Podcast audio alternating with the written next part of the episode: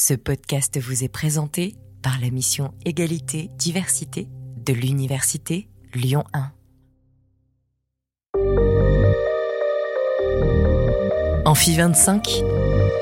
Parlons discrimination. Avec Floriane et Justine. Raconter son histoire, parler de soi, c'est pas toujours facile. Voilà pourquoi on a imaginé l'Amphi 25 comme un espace d'échange et d'écoute bienveillant, libre de tout jugement, où chacun et chacune peut parler de ses différences. L'Amphi 25, il change d'apparence pour correspondre aux attentes de celles et ceux qui s'y rendent. C'est un endroit où on se sent bien. Et on rappelle juste que 25 fait référence aux 25 critères de discrimination reconnus légalement en France. Dans cet épisode, on va parler de transidentité, des parcours de vie de personnes trans et de transphobie.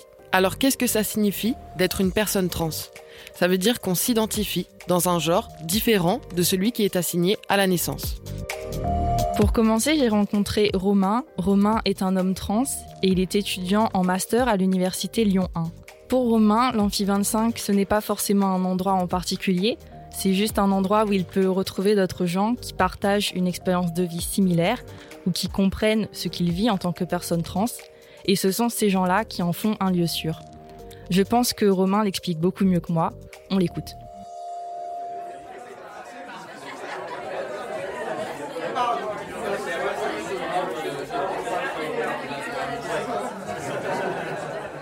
Pour moi, du coup, ce sera un genre qu'importe le lieu, euh, je pense que le plus important c'est d'être entouré par des personnes qui, euh, je pense, sont safe pour moi, c'est-à-dire un minimum au courant des problématiques euh, que regroupe la transidentité au moins, et euh, oui des groupes queer ou LGBT de manière générale. Pourquoi ce choix? Parce que bah, c'est surtout des personnes qui euh, enfin qui vivent un peu la même chose aussi et on se comprend et c'est plus simple aussi pour échanger et pour pour se sentir en sécurité aussi. Moi, je me définis comme un homme trans, tout simplement, je pense, en gardant le fait d'être trans, euh, aussi pour un aspect assez militant où euh, j'aime pas être invisible de ce côté-là, même si enfin ça m'arrange de l'être euh, à certains moments dans des endroits où justement je me sens pas safe où là je me définis juste comme un homme. Et comment tu vis ta transidentité? Je le vis assez bien dans le sens où j'ai aussi eu la chance d'être bien entouré tout de suite que ce soit au niveau de ma famille où ça pose pas forcément problème ou avec mes amis où du coup j'ai pas eu forcément de problème à m'intégrer avec ça et je l'ai tout de suite revendiqué très tôt et je l'ai tout de suite pris dans un aspect plutôt militant et engagé plus que ça m'a freiné en fait. Et justement, quand et comment tu as réalisé que tu ne te reconnaissais pas dans le genre qui t'a été assigné à la naissance? Je pense que ça arrivait très vite et très tôt, même si forcément j'arrivais pas à mettre des mots dessus. Quand j'étais à l'école primaire, je pense, c'est pas la réalité de toutes les personnes trans, ça je le sais et euh, j'en ai conscience, mais euh, moi ça arrivait relativement tôt. Au collège et au lycée, je pense que je suis laissé ça de côté et euh, c'est revenu en première année post-bac où je me connais, je me posais de plus en plus de questions et ça s'est concrétisé à la fin de cette année-là où j'ai commencé à en parler à mes amis. Puis à la fin de la même année, j'en ai parlé à mes parents. Donc ça allait relativement vite. Et Est-ce que tu peux m'expliquer un petit peu ce que tu as ressenti en fait, euh, en- enfin ce que tu ressentais? Euh, ça passait par, euh, par l'école primaire. C'était c'était bête, mais j'aimais pas les jouets de filles. Euh, j'ai vite euh, été euh, en contradiction avec, enfin notamment avec mes parents quand il fallait mettre des robes, quand on allait dans des mariages ou ce genre de choses. Et j'aimais pas ça du tout. Je traînais plus avec des garçons et je voulais être comme eux en fait. Et euh, je sais pas si c'est aussi par le fait que je voyais très bien que les garçons avaient plus de pouvoir et plus de possibilités que les filles. Mais euh, déjà là, je, enfin, j'aurais déjà voulu être un garçon à ce moment-là. Et euh, après, bah, ça passait plus par des phases de questionnement en, en première année euh, post-bac, forcément, où euh, je voyais de plus en plus de personnes trans et je me disais que c'était peut-être ça, que j'étais une personne trans et que c'était c'est tout ça que je ressentais en fait. Et comment tu as préparé ton coming out? Comment je l'ai préparé avec mes amis, enfin les premiers amis à qui je l'ai fait. Dans ce groupe, euh, l'une des deux personnes était aussi une personne trans. Et euh, enfin, du coup, je me sentais déjà en sécurité avec lui et euh, je savais ce que lui avait traversé et que lui pouvait m'aider. Donc, euh, ça passait par des longs moments de questions-réponses avec lui. Et quand j'ai réussi à mettre des mots là-dessus, j'en ai parlé plus facilement à des amis. C'était un peu des occasions saisies où enfin on, m'a signé à des, des choses typiquement féminines et j'étais là bah non, en fait, j'ai pas envie et euh, du coup, je leur disais comme ça, plus ou moins. Et comment tu t'es senti quand tu as pu mettre des mots sur ce que tu ressentais? C'était assez particulier. Je pense qu'il y avait une sorte d'euphorie de genre quand j'ai pu le, enfin, j'ai pu comprendre ce qui m'arrivait et, et, que, enfin, les, les, les amis qui m'entouraient aussi, euh, pour certains et certaines, ça se passait bien et ça allait vite aussi. Ou ils m'appelaient tout de suite par le bon prénom ou euh, ils utilisaient tout, de suite les bons pronoms et euh, je sentais que enfin c'était cool et je me sentais enfin moi-même. Ou outre le fait d'avoir peut-être des amis trans, comment toi tu te renseignes sur ces questions et à quel point c'était important pour toi de, de pouvoir t'informer sur ces questions pour construire ta propre identité? Je connaissais surtout essentiellement des personnes trans par les réseaux sociaux au début et euh, il y en a qui sont assez engagés et qui partagent pas mal d'expériences vis-à-vis de leur transidentité. Donc euh, même quand j'étais en phase de questionnement, j'avais toujours ce fil d'actualité en fait euh, sur Twitter notamment où euh, bah, je me renseignais sur euh, les transitions ou comment ça se passait ou les démarches administratives ou ce genre de choses. Et quand j'avais des questions plus précises, j'hésitais pas non plus à leur envoyer des messages pour comprendre et pour échanger directement avec eux. Et enfin, ça m'a permis de voir ce que moi je voulais, ce que je voulais pas, en voyant par exemple les effets des transitions euh, hormonales, par exemple, ou euh, ce que ça impliquait de faire une transition administrative. Et du coup, moi, ça m'a permis aussi de voir euh, ouais, ce que je voulais vraiment aussi en tant que personne trans ou non. Et pourquoi c'était impératif pour toi de pouvoir t'affirmer dans le genre dans lequel tu t'identifies au lieu de rester dans les contraintes de genre assignées à, la naissance? C'était important pour moi d'être moi-même vis-à-vis de ça et de enfin ouais, de me, sentir bien. Ça prend ouais tellement d'espace et de place euh, dans les interactions avec les gens. Euh. Enfin, il y a qu'à regarder euh, tous les pronoms qui sont genrés, tous les tous les adjectifs ou. Enfin, je me sentais pas forcément à l'aise. Enfin, c'était ouais important pour moi d'affirmer ça pour que, enfin, que je me sente moi-même de manière quotidienne aussi. j'ai fait mon changement de prénom. J'ai grandi dans un un village où euh, pour moi c'était important de le faire dans ce village-là parce que euh, enfin je sais que c'est une démarche qui est peu connue pour les personnes trans par les administrations et euh, pour moi c'était important de le faire là en me disant bah je serai peut-être le premier mais je serai peut-être pas le dernier. Il a été accepté assez rapidement et pour l'instant j'ai fait que ça au niveau enfin entre guillemets que ça au niveau administratif et après, bon, ça a posé problème forcément au niveau de, de la fac ou euh, ce genre de choses quand les papiers sont pas forcément en adéquation avec, enfin, sont pas tous en adéquation avec le bon prénom. Mais euh, ça reste quand même assez euphorisant de voir des papiers avec le prénom, euh, enfin le bon prénom et que c'est assez satisfaisant en fait. Alors tu me parlais de ton entourage que tu qualifies de safe ça veut dire que pour toi, il y a des gens qui ne seraient, enfin, qui seraient en tout cas moins safe. Est-ce que euh, c'est quelque chose que tu as vécu, ça, euh, on va dire des fréquentations ou des milieux moins safe? Euh, Oui, ça m'est arrivé, notamment avec des amis de lycée, notamment, qui étaient beaucoup moins au courant que les personnes que je fréquente aujourd'hui, qui qui m'appelait pas par le bon prénom ou qui n'hésitait pas à dire mon ancien prénom devant des personnes qui le connaissaient pas ou qui essayaient de me enfin de me reprendre quand moi je les corrigeais ou euh, ouais ce genre de choses quand euh, ils me joueraient euh, au féminin et que je les reprenais pour me jouer au masculin ou il y a tout un pan de l'identité qui est nié par enfin par des amis en fait et ouais forcément c'est blessant ce serait quoi pour toi la transphobie? Ce serait euh, bah, tout ce qui est discrimination euh, des personnes trans, mais aussi euh, invisibilisation, parce qu'il y a aussi de ça où enfin on connaît pas le c'est très rare les personnes qui savent en dehors de, ces milieux-là ce qui est vraiment la transidentité, ce qui ce que ça engendre aussi, ce que ça recoupe dans un système où tout est binaire euh, en fonction du genre. Et donc, est-ce que tu as déjà fait l'expérience de près ou de loin de ce qu'on pourrait qualifier de transphobie? Euh, oui. Rien que ce qui s'est passé avec mes amis de lycée, pour moi, c'en était, où euh, on nie ouais, totalement le, le parcours et l'identité de l'individu. Et euh, sinon, oui, j'en ai fait l'expérience de manière générale. Enfin, j'ai eu la chance, entre guillemets, de pas connaître des, de la transphobie plus violente que le fait d'être euh, mégenré, donc d'être genré euh, dans le, le, le sexe assigné, enfin le genre assigné à la naissance et pas euh, dans, dans le genre dans lequel on se reconnaît. Mais sinon, ouais, j'ai eu relativement de chance comparé à d'autres personnes trans. Euh, Est-ce qu'il y a des hommes ou des femmes trans célèbres ou en tout cas médiatisés qui t'inspirent? Euh, je pense aux, aux sœurs. Alors, je sais jamais comment prononcer leur nom.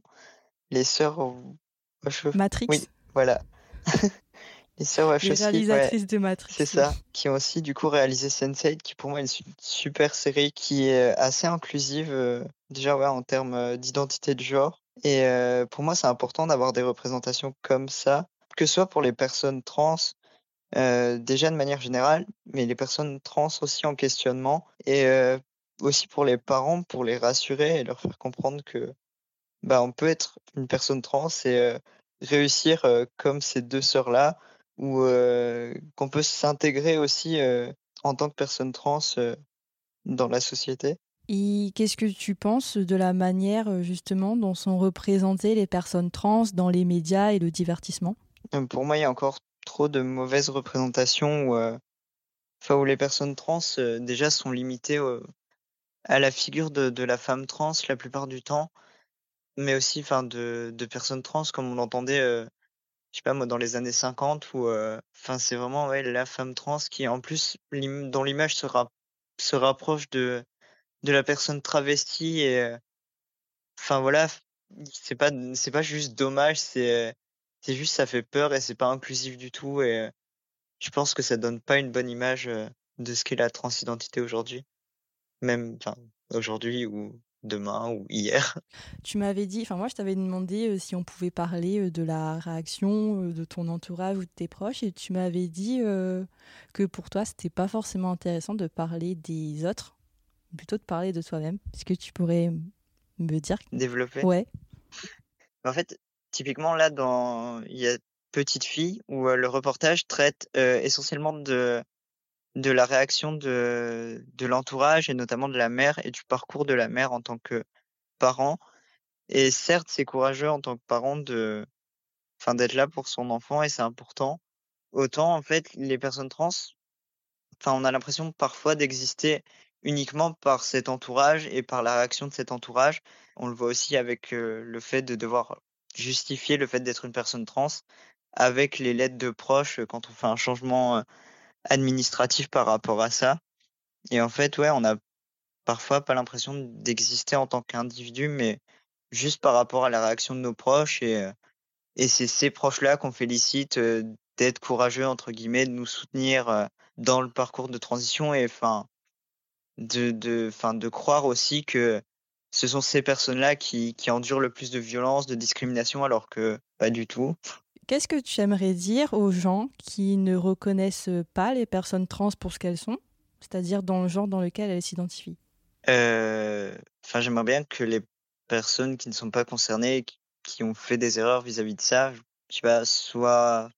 prennent conscience aussi que, c'est quelque chose qui est violent en fait pour les personnes trans et que ça fait réellement mal et euh, que c'est vraiment important euh, de, se renseigner le plus possible bah, sur la transidentité ou même sur, enfin, sur toute euh, toute autre chose qui qui recoupe les enjeux pour les minorités en fait. Est-ce que ça t'est déjà arrivé que les gens euh, soient maladroits ou mal à l'aise en parlant avec toi au sujet de de la transidentité? Ça arrive. C'est enfin typiquement euh, quand les personnes méjorent les personnes trans et qui s'excusent pendant 107 ans, c'est euh, c'est très gênant et très malaisant dans le sens où euh, enfin ça ramène vraiment à la condition du fait d'être une personne trans. Et autant je veux être visible en tant que personne trans autant je veux pas être visible que pour ça euh, notamment dans une conversation où ça n'a pas sa place forcément.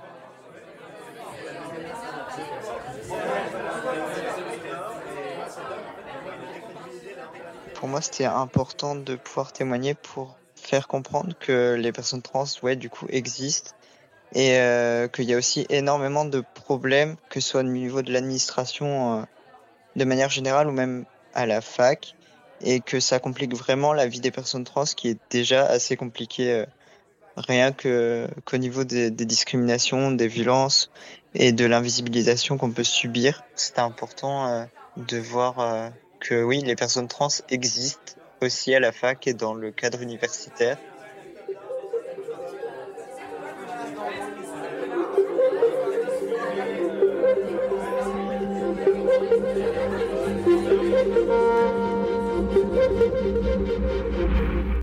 Vous avez parlé de quoi? Raconte-moi. Bah, tu sais, j'avais une petite appréhension à l'idée de faire cette interview parce que j'avais peur d'être maladroite. Par exemple, quand Romain acceptait de témoigner dans ce podcast, je lui demandais si c'était OK de parler de la réaction de son entourage, sachant que ça peut être un sujet sensible. C'est vrai que ça peut être vite intrusif. Du coup, on devrait arrêter de poser ce genre de questions. Romain, il m'a dit que ça le dérangeait pas parce que son entourage a plutôt bien réagi, mais il m'a dit que ce serait mieux de laisser les personnes trans parler d'elles-mêmes et de ce qu'elles vivent plutôt que de ramener leur expérience à ce qu'en pensent les autres. Romain a aussi beaucoup insisté sur l'importance d'être entouré de personnes safe, c'est-à-dire sensibilisées aux questions d'identité de genre. C'est valable à tous les niveaux de la société. Ça peut être déterminant, par exemple, de pouvoir consulter des médecins qui sont informés sur la transidentité. Pour parler de transidentité, de discrimination et aussi des comportements et attitudes safe, on est allé voir Karine Espinera et Adriane Debord. Karine Espinera est sociologue au laboratoire d'études de genre et sexualité, rattaché à l'université Paris 8. Ses recherches portent sur la transidentité, les personnes transgenres et les représentations et les constructions médiatiques. Adriane Debord est bénévole, formateur et conférencier pour Chrysalide, une association lyonnaise militante de support et de diffusion d'informations sur les transidentités. Chrysalide a récemment publié un guide pratique à l'usage des personnes trans intitulé Réagir face à la transphobie. Déjà, c'est quoi la transidentité?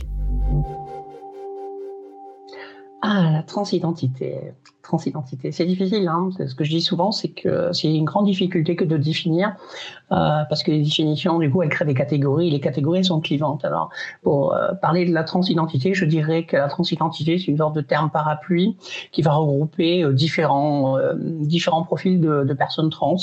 Et les personnes trans ont tout en commun euh, bah, du coup, de d'expérimenter et de changer de genre dans une société férocement binaire qui pense qu'il n'existe que des hommes et des femmes. Et euh, quelle est la différence entre transidentité et transsexualité? La première différence, c'est que la première, c'est un terme militant, c'est un terme qui a été inventé par les personnes concernées pour se nommer.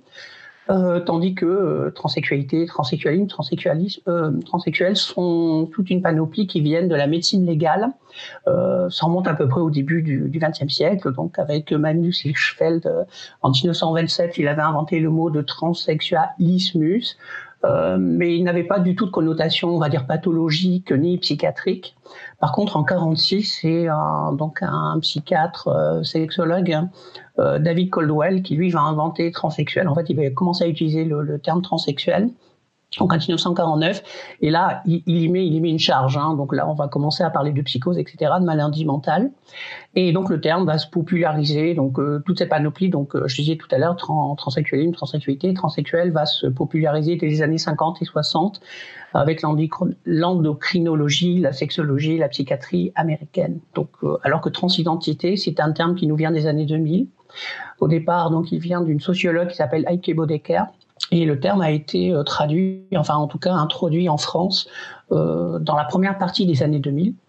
Euh, parce que ce terme ramenait les personnes, trans à l'expérience de vie alors que le, les termes de la médico-légalité, médico-légalité, l'enfermer dans, des suffixes liés à la sexualité, première chose, et ensuite au cantonnement, cantonnement médical. Et la différence entre transgenre et cisgenre euh, ben on va dire c'est exactement comme entre, hétérosexuel et homosexuel, c'est la même chose. Voilà, c'est-à-dire que euh, cisgenre désigne la, la coïncidence sexe-genre, donc ce sont des personnes non trans. Voilà, pour faire au plus court et au plus simple, c'est des personnes non trans. Alors que pour les personnes trans, euh, à un moment donné de l'existence, il y a une non coïncidence entre le sexe et le genre, et les personnes trans justement, on va dire rectifie, euh, voilà, rectifie le tir et, euh, et donc il faut une expérience de vie spécifique avec plus ou moins d'appels à, des techniques chirurgicales, mais pas forcément. Hein, ça, c'est il faut, faut qu'on soit clair là-dessus. Et euh, bah, du coup, pour mettre en conformité, on va dire leur, euh, leur corps et, leur genre. Et vous parliez de catégorisation. Euh, est-ce qu'en utilisant tous ces termes, il n'y a pas un risque de justement catégoriser les gens? Ça a été le cas au début. C'est-à-dire dans les années 2000, par exemple, on a opposé, donc d'un côté, il y avait euh, les termes de la médecine légale qui ont commencé à être combattus par, euh, par les militants, les militantes, les associations commençaient à les rejeter. Effectivement, il y avait une charge pathologique qui était extrêmement forte. Ensuite, les deux autres termes qui sont rentrés en concurrence, enfin en concurrence, oui, euh, transgenre et transsexuel au départ, et on a créé une catégorie où, euh, au départ, on estime que, par exemple, les transgenres sont des personnes qui ne seraient pas opérées, et les transsexuels seraient des personnes qui seraient opérées. Euh, moi, j'invalide complètement cette euh, cette catégorisation parce qu'elle crée déjà des concurrences, elle crée de la hiérarchie, elle crée de la discrimination mais elle est quand même née, euh, elle est quand même née au sein des protocoles hospitaliers. Hein. C'est pas les personnes trans. Hein. Ensuite, elles, ont en partie reproduit cette distinction entre associations concurrentes à un moment donné pour se tirer dessus. Heureusement, c'est moins le cas aujourd'hui. Euh, donc globalement, maintenant, euh, la question se pose beaucoup moins puisque transidentité, transgenre ont pris des sens plutôt, euh, je disais tout à l'heure, des thèmes parapluies. Donc, euh, à la rigueur, on ne crée plus de distinction entre les gens selon le fait qu'ils prennent des hormones ou pas, qu'ils soient opérés ou pas, etc., etc. Et ça, c'est très, très positif. Donc, moi, je suis plutôt pour les termes parapluies. Adrienne, vous voulez réagir?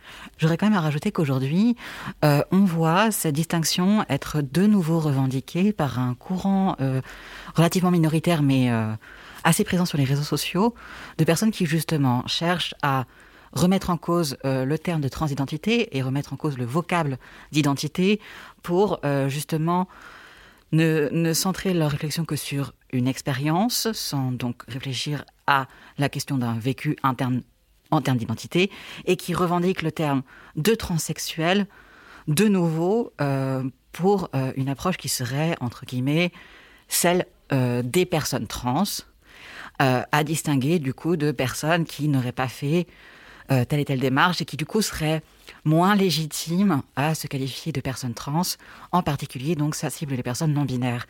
Et et donc, je ne connaissais pas, moi, l'apparition du terme transidentité, mais je trouve ça d'autant plus intéressant euh, de, réaliser que, effectivement, c'est un terme enfin, endogène qui a été produit par notre communauté versus des termes médicaux et qu'il y a encore, en fait, des enjeux internes de distinction, hein, on ne peut pas le nommer autrement, euh, via la reprise de termes médicaux qui sont, en fait, euh, les termes de la domination. Donc, donc c'est quelque chose dont on n'est malheureusement pas encore tout à fait sorti et qu'il faut réfléchir comme ça. Comment les personnes trans vivent-elles leur transidentité avant et après leur transition? Ça va dépendre bien sûr des personnes. Euh, il, y a, il y a autant de transidentité que de personnes en, réalité. Euh, on, se rend bien compte, et, là je vous, renvoie aux recherches de Karine, que dans les médias, en fait, il y a, il y a un discours presque euh, unique, enfin, en tout cas extrêmement homogène, hein, sur ce que sont les personnes trans, sur le vécu des personnes trans, etc qui n'est pas du tout, du tout représentatif d'une réalité de terrain et qui, qui est même en, décalage, puisque donc, euh, avant de bien sûr être formateur et, de faire des conférences pour Crézélé, je suis avant tout bénévole et accueillant, c'est-à-dire que on organise des, permanences d'écoute et de dialogue avec euh, les personnes, et donc ça fait plusieurs années que je j'accueille les personnes en questionnement, que je les accompagne un petit peu là-dedans, et, donc par exemple cette idée que euh, la transidentité se découvre nécessairement dans la petite enfance, qui est en fait une, une idée qui sert à reproduire une forme d'essentialisation de genre. Et d'une essentialisation qui à la rigueur ne serait plus euh, biologique en termes de, de, de sexe, mais qui serait euh, psychologique, euh, n'est pas euh, du tout représentative de la réalité de personnes qui, en réalité, se découvrent à tous les âges de la vie, mais plus souvent, par exemple, à l'adolescence ou, à l'âge de, jeunes adultes. et donc, l'expérience de, la transidentité des personnes va être marqué par l'accès à l'information, de est-ce que les personnes vont avoir accès à une information riche, ou alors est-ce que au contraire ce sera une information qui sera stéréotypée et négative. Hein. On se rend bien compte que, encore une fois, il y a ce qu'on appelle la transmisogynie, la, misogynie qui cible en particulier les femmes trans et qui les cible dans des représentations médiatiques qui les ridiculisent ou qui les criminalisent, en particulier avec une invisibilisation des personnes transmasculines, et, euh, ensuite de leur entourage euh, au moment de leur transition, puisque ce qui en fait, est le plus impactant euh, dans la transition euh, d'une euh, d'une personne trans et dans son vécu de cette transition, ça va être la transphobie. À, mon sens, en tout cas, en tant qu'accueillant, de en quelle manière cette transphobie-là et l'insécurité, en fait, que peut créer cette transphobie va lui permettre ou non de vivre euh, d'une manière positive et pleinement positive euh, sa transition, alors qu'une transition en soi, c'est un événement heureux pour les personnes. Donc euh, voilà, je dirais qu'il y en a autant de transitions que de personnes, et que ce qui a à réfléchir, c'est l'environnement au sein duquel la personne peut enfin exister. du coup, quelle différence on peut observer entre les parcours d'hommes trans et, et, les parcours de femmes trans au niveau des stéréotypes ou des discriminations dont ces personnes peuvent être victimes?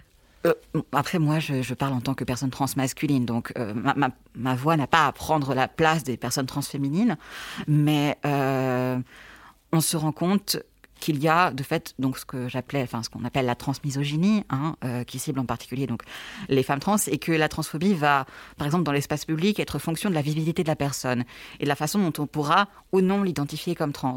Dans ce sens, la, visibilisation euh, des personnes trans peut être parfois à double tranchant. C'est-à-dire que certes, on est enfin euh, connu et reconnu. Par, par contre, le risque plus important d'être identifié dans l'espace public, euh, en tant que personne trans, j'entends, peut créer donc euh, plus de, discrimination. Et là, si on réfléchit donc à la question euh, du coup des femmes trans et des, et des, hommes trans, sachant que je préfère les termes personnes transféminines et transmasculines pour inclure les, les personnes non binaires, mais c'est un détail, on se rend compte que de fait, les personnes transféminines sont plus souvent identifiées dans l'espace public et plus souvent agressées dans l'espace public. Avec donc, il faut se rendre compte que les premières victimes de la transphobie sont les femmes trans racisées. Hein. Vraiment, c'est sans appel. En tant que personne transmasculine, on est surtout considéré comme non existante. On n'est pas euh, pris au sérieux, je ne peux pas le nommer autrement. Et, donc, euh, et donc, c'est pas tout à fait les mêmes enjeux de, de revendication de, de soi en termes de représentation. Il faut abolir ces représentations euh, négatives, euh, ridiculisantes, etc. Enfin, c'est. Euh, s'il n'y avait pas de normes de genre ou de stéréotypes de genre, est-ce que la transidentité existerait? Oui, je pense qu'elle existerait elle existerait parce qu'elle serait, disons, plus facile. L'expérience de vie, en tout cas en tant que, que, que, personne trans, masculine ou féminine, elle serait beaucoup plus facile, justement. Euh, elle obligerait moins, il y aurait moins d'injonctions au passing. Alors le passing, c'est pas se faire détecter comme personne trans dans l'espace public, notamment sous peine évidemment de vivre la transphobie et des violences. Et comme ça vient très très bien d'être expliqué, euh, ça faciliterait les transitions, ça obligerait moins aussi les personnes à devoir adhérer aux normes, à devoir adhérer aux stéréotypes de genre. Parce que, étonnamment, euh, si on regarde un petit peu l'actualité de cette dernière année, mais pas que, euh, d'un côté, on souhaite que les personnes trans elles adhèrent au maximum, c'est-à-dire s'insèrent socialement, qu'elles soient des hommes et des femmes comme les autres.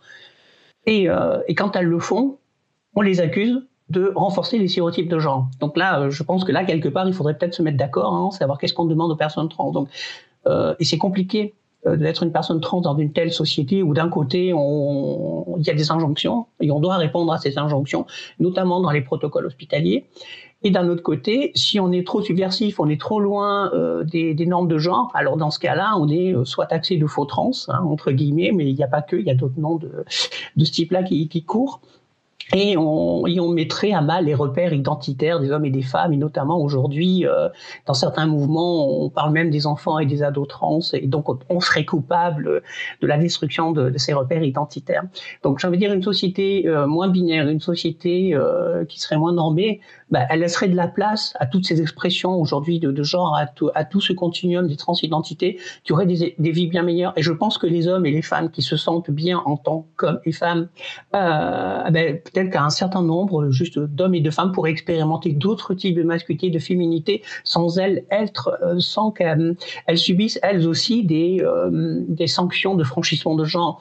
Euh, je vais en donner un exemple. Quand on dit à une fille t'es un garçon manqué ou vice versa, c'est une sanction sociale de franchissement de genre et ça commence dès l'enfance. Donc on voit très bien que les normes de genre elles sont à l'œuvre très très tôt dans, dans nos vies. Quelle est aujourd'hui la position des instances scientifiques et de la médecine par rapport à la transidentité D'une façon globale, moi j'estime je, je, que malgré l'évolution, donc on a l'immunographie évolue, la classification internationale des maladies, mais aussi le, manuel statistique des maladies mentales, etc., ont plus ou moins déplacé et changé la terminologie au cours de ces 40 dernières années à l'envers quand même du mieux. Alors, la transidentité va être déplacée des troubles mentaux en santé sexuelle. C'est pas super top, mais c'est déjà un pas. Euh, ce qui veut dire qu'on va quand même vers euh, vers un déplacement et on s'éloigne peu à peu de la maladie mentale. Alors, si on dépsychiatrise entre guillemets euh, dans les textes, hein, il faudrait peut-être dépathologiser dans les actes. Et ça veut dire que on ne cantonne pas la personne simplement une étude de cas, on la cantonne pas à des hormones, à des opérations, puis un trajet super balisé, mais qu'on l'appréhende dans son expérience de vie, dans son écologie du milieu. C'est-à-dire une personne trans, c'est quand même une personne qui a peut-être des enfants, euh, qui a des parents, qui a peut-être des frères et des sœurs, qui a un copain ou une copine, etc. Et on peut pas euh, l'accueillir et la couper de tout ça et ne la considérer que par rapport à sa transidentité en faisant fi de tout le reste. Donc je pense qu'il y a une sorte d'hypocrisie, enfin je le, je le dis et j'assume tout à fait ce que je dis, entre l'évolution des textes mais la pratique. Euh, quand on parle de transidentité, on entend assez souvent le terme de dysphorie de genre. Euh, Qu'est-ce que c'est? Ah, la dysphorie. Alors moi, c'est voilà, ça, ça fait partie de la terme. Je sais qu'il y a plein de, jeunes personnes trans qui l'utilisent. Euh, moi, ça me gêne beaucoup parce que pour moi, c'est la dysphorie de genre, c'est exactement la même chose que c'était le trouble de l'identité, euh, etc. C'est toute la terminologie qui vient notamment de l'association des psychiatres américains. Alors la dysphorie, ça serait une sorte de malaise. Hein. C'est ce que je vous disais tout à l'heure. C'est euh, en fait, ça décrit l'inadéquation entre entre guillemets le corps, hein, le corps sexué tel qu'il a tel qu'il a naissance et le genre, le genre ressenti, le genre vécu, le genre revendiqué. Hein je, je, volontairement, je suis large dans, dans le vocabulaire que, que j'utilise. Hein. La dysphorie, ça décrirait ça. Alors moi, le problème de dysphorie, c'est qu'on est encore dans un terme médical, on est encore dans des nomenclatures et des références médicales, et ça me gêne, et je ne comprends pas qu'on n'arrive pas à inventer un terme qui soit autre que quelque chose en i, euh, autre que du trouble, que de la pathologie, enfin voilà. Adrienne, est-ce que vous pouvez nous expliquer euh, euh, ce que c'est la transphobie? Oui, euh, la transphobie, euh, c'est le fait, euh, donc la transphobie, ça prend avant tout place au sein de, du coup, de ce qu'on appelle le cis-hétérosexisme, c'est-à-dire le fait de considérer que les personnes sont par défaut des personnes cisgenres et des personnes hétérosexuelles, et que au-delà d'être cette norme par défaut, c'est ce qui doit être, c'est-à-dire c'est pas seulement descriptif, c'est prescriptif, et que dès lors que l'on s'écarte de cette norme-là, euh, l'une ou l'autre, hein, et les deux en même temps, euh, on devient donc hors norme, et euh, il faudrait être entre guillemets, rectifié socialement. Et donc, je reprends ce que disait Karine sur le terme de, de sanction sociale. Effectivement, c'est ça. Hein, donc, la transphobie, c'est une sanction sociale euh, de la non-concordance entre la personne et les attentes de genre euh, qui lui sont faites. Et donc ça va se traduire par euh, donc des, comportements haineux hein, qu'on qu connaît entre guillemets de mieux en mieux sur tout ce qui va être la question des agressions, des des insultes, etc. Mais c'est en fait beaucoup plus large que ça, avec euh, tout ce qui va être, par exemple, une transphobie administrative, avec cette, euh, cette pénalisation discrète euh, mais fréquente euh, des personnes trans, une transphobie médicale. La transphobie médicale, c'est quelque chose de très très important. avec, encore une fois, la euh, pathologisation euh, de la transidentité. Et donc du fait de cette pathologisation, le fait de ne pas considérer par exemple les, besoins en termes de soins euh, des personnes trans, le fait de les ramener systématiquement à ce trouble qu'on leur prête alors que euh, la transidentité n'est pas un trouble et qu'on le sait. Et du coup, ça, provoque en fait euh, de, vraies questions en termes d'accès aux soins et de renonciation aussi euh, aux soins du fait de la transphobie médicale. Ça va être tout ce qui va être donc au niveau médiatique, avec des représentations qui sont stigmatisantes, négatives, etc. Et, et qui servent en fait à, de manière générale, dissuader les personnes d'être trans. Or, en soi, euh, la transidentité euh, ne coupe pas les personnes de leur tissu social. La transidentité, c'est juste une caractéristique de la personne parmi beaucoup d'autres. Euh, quelles peuvent être les conséquences de la transphobie sur les personnes trans? Alors elles sont bah, du coup extrêmement nombreuses, bien sûr. Au-delà du fait qu'elles peuvent avoir des conséquences euh, physique et, lors, lors, des, lors des agressions, enfin, avec des personnes qui peuvent se retrouver euh, eh bien, assassinées ou hospitalisées, etc. Donc ça, on en parle. Euh, la transphobie, entre guillemets, discrète, qui peut exister au niveau administratif ou juridique, va avoir des conséquences, par exemple, en termes de précarisation des personnes, en termes de facilité à réaliser des démarches qui sont des démarches nécessaires, euh, la transphobie médicale, donc c'est ce que je disais sur euh, la, question de la renonciation aux soins. Et, du coup, la, difficulté, dans certains cas, d'accès aux soins. Par exemple, des, médecins qui refusent de genrer correctement une personne trans ne lui permettent pas, en fait, tout simplement d'être reçu. Mais euh, il faut aussi, en fait, parler en termes de, santé mentale, mais de la même manière que beaucoup d'autres minorités. Hein. Le vécu régulier de la violence sociale a forcément, à long terme, des impacts. Et donc, le fait d'être exposé de manière répétée à la transphobie peut, par exemple, avoir des conséquences en termes d'anxiété, en termes de dépression, etc. Donc, en fait, il y a un enjeu de santé publique hein, dans euh, la prise en compte de la transphobie et dans le fait que cette transphobie ne devrait plus exister et qu'il y a une action, des actions à entreprendre en ce sens. Et euh, aussi, quelque chose qui est très important à, réfléchir, c'est la transphobie intériorisée. Encore une fois, qui est quelque chose que vivent beaucoup de, personnes minorisées, hein, l'intériorisation euh, du coup des stigmates négatifs à, leur encontre, mais, mais qui, fait, qui font que euh, on, ne on n'autorise pas en fait aux, personnes trans d'être fières d'elles-mêmes. On, ne leur autorise pas euh, d'être fières d'être trans euh, également. Et donc là-dedans, en fait, euh, on apprend aux personnes trans qu'elles sont nécessairement inférieures, qu'elles sont nécessairement moins valides, moins légitimes en fait dans leur genre et dans leurs existences. Et donc les conséquences de la transphobie sont, sont extrêmement nombreuses. Et la transphobie n'est pas pénalisante que pour les personnes trans en réalité, elle est pénalisante pour l'ensemble de la société puisque justement elle est cette interdiction euh, de euh, la non-concordance à des normes qui sont des stéréotypes de genre, elle est l'interdiction de l'exploration du genre, euh, ce à quoi chaque personne devrait avoir droit en fait. Chaque personne devrait avoir la possibilité d'expérimenter en termes d'expression de genre, en termes de, de, recherche de soi, etc. Et simplement laisser cette liberté-là euh, va à l'encontre d'une certaine norme sociale qui est donc celle d'une société aussi hétéropatriarcale. Euh, Karine, est-ce que vous pouvez euh, nous parler un petit peu des préjugés, des stéréotypes qui affectent le plus les personnes trans dans notre société aujourd'hui? Voilà, la question est vaste. D'une certaine façon, la réponse, elle est impossible. Hein. Elle est impossible dans le sens que, ben voilà, j'ai envie de dire, la seule chose que je pourrais éventuellement, qui pourrait servir d'amorce de réponse, c'est la binarité, ce sont nos sociétés binaires. Et l'ordre des genres, et du coup les expressions, hein, ce qu'on appelle les, sex roles, hein, ça veut dire le, rôle qu'on donne aux hommes et aux femmes. Il y a tout un tas de normes vestimentaires, comportementales, etc., hein, qui correspondent à, chaque, à chaque rôle. Et, euh, ces rôles-là, en, général, sont mis de façon oppositionnelle. Et en plus de ça, dans les sociétés patriarcales, hiérarchiques. Donc on oppose les hommes et les femmes, et puis hop, on met les hommes en haut, les, les femmes en bas. Euh, il est là le problème.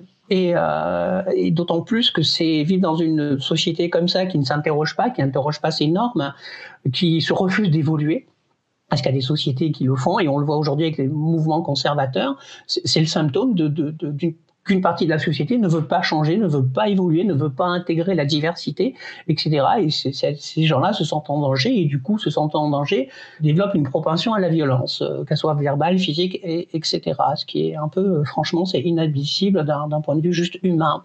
Pour moi, le, problème, c'est cette société binaire parce que elle vous tue à petit feu d'une certaine façon. Hein. On a une résilience, on a tous un, quota de résilience euh, qui est plus ou moins élevé selon les personnes.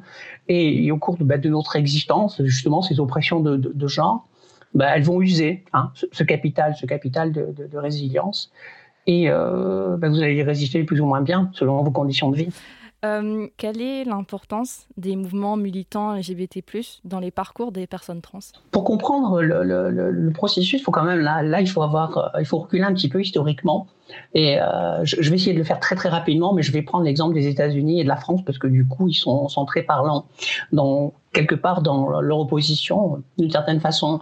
Euh, aux États-Unis, le mouvement trans, il va, il naît en fait dès, dès 67 avec les émeutes de la, la cafétéria Compton à San Francisco. Il y a un documentaire de Sutton Striker euh, qui s'appelle Screaming Queens que je vous recommande. On peut le trouver sur sur internet en libre de droit. Euh, ensuite, il y a les émeutes de Stonewall en 69. Là encore, les, personnes trans avaient un rôle, un rôle majeur. Et ça inscrit immédiatement une sorte de politisation hein, des, euh, des, personnes trans, et notamment avec l'association de Sylvia Rivera et de, de Martha, euh, Marsha P. Johnson, qui avait fondé donc une association STAR où notamment il y avait beaucoup de personnes trans euh, racisées. Euh, mais euh, l'association était déjà politisée, c'est-à-dire qu'elle s'engageait auprès des gays et des lesbiennes, mais aussi pour les droits civiques. elle s'engageait aussi auprès des, des luttes féministes. Donc déjà, le, les, groupes trans, en tout cas les, personnes trans cette période-là, élargissent leur champ de lutte, c'est-à-dire ne luttent pas que pour elles-mêmes, elles s'inscrivent au sein d'un mouvement. Euh, en France, on va pas du tout connaître ce phénomène-là. En 70, donc il y a le phare, donc le, Front homosexuel de libération qui se met en place, mais euh, de ce front euh, du phare ne, ne, va naître aucune association transpolitisée. Donc là, si on est en 70, les premières associations transpolitisées, on va les voir que euh, dans la première moitié des années 2000, donc avec euh, notamment, entre autres, hein, donc euh, Support Transgenre Strasbourg, le groupe Activiste Trans. Donc quand on voit, il se passe quand même beaucoup de temps. Hein, il, se, il se passe pas loin d'un demi-siècle. En tout cas, il se passe 40 ans entre les, les deux, les deux mouvements.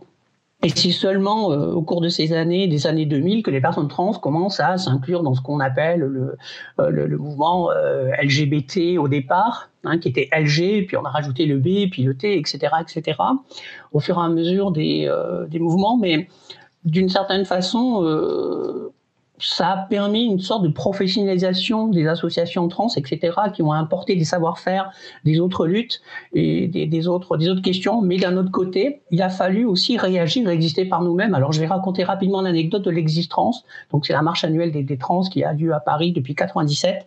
À l'époque, donc, moi et Maudieuse, euh, avec Tom Rocher, euh, donc Tom, en fait, nous, nous déléguait les, euh, les réunions euh, pour l'organisation de la Gay Pride, c'est à Paris.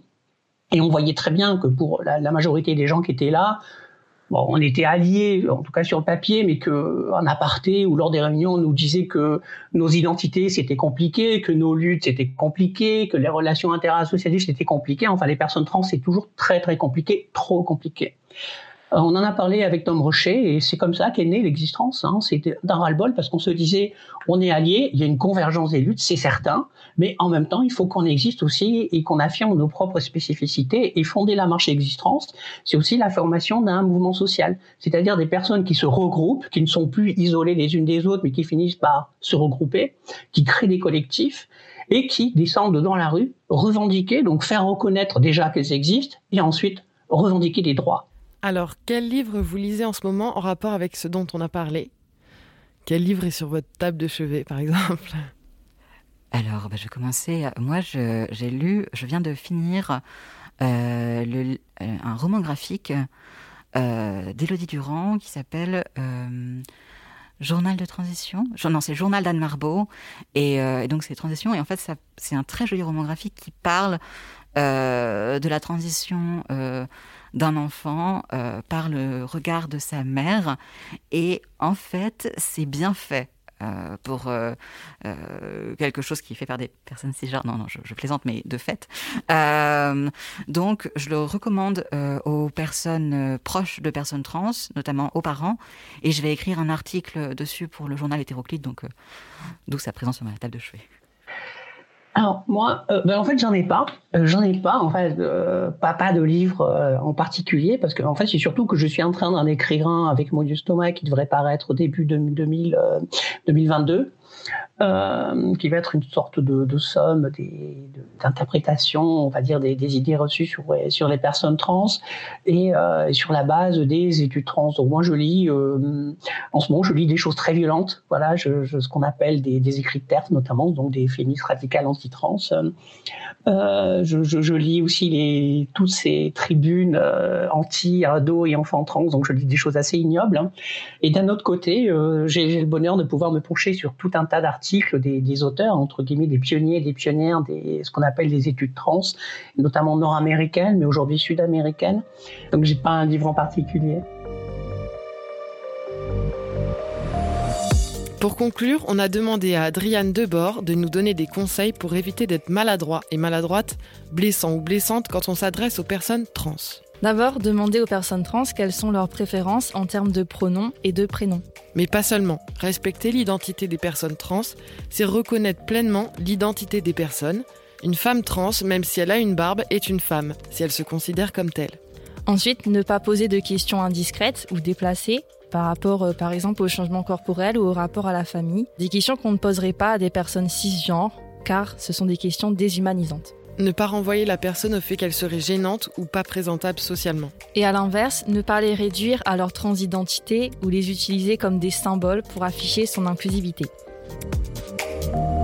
Si vous vous estimez victime de discrimination et que vous avez besoin d'aide, souvenez-vous que vous n'êtes pas seul et que des ressources sont à votre disposition pour faire face sur le plan psychologique mais aussi juridique. Si vous étudiez à l'Université Lyon 1, vous pouvez saisir le dispositif d'écoute et d'accompagnement des témoins et victimes de violences, harcèlement et discrimination en vous rendant sur le site signalement.univ-lyon1.fr.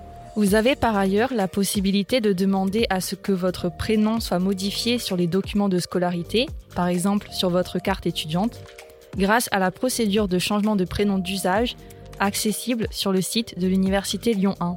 En dehors de Lyon 1, vous pouvez solliciter des associations d'aide aux victimes de discrimination et d'accompagnement des personnes LGBT+, comme SOS Homophobie, Chrysalide, FRIS et l'association Migration, Minorité sexuelle et de genre. Et pour faire valoir vos droits en cas de discrimination, vous pouvez saisir le défenseur des droits. Mais assez parlé, c'est à vous maintenant de prendre la parole. Vous étudiez à l'Université Lyon 1 et vous souhaitez à votre tour partager votre histoire en témoignant dans ce podcast. Vous avez des commentaires, des remarques ou des questions et vous aimeriez nous en faire part?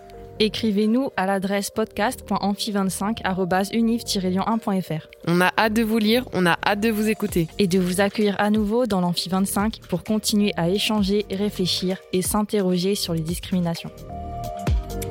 Merci à Romain d'avoir partagé son témoignage. Et merci à Karine Espinera et à Adriane Debord de nous avoir éclairé sur les questions de transidentité. Retrouvez Amphi25 sur vos plateformes de podcast préférées. Abonnez-vous et rendez-vous dans 15 jours pour le prochain épisode.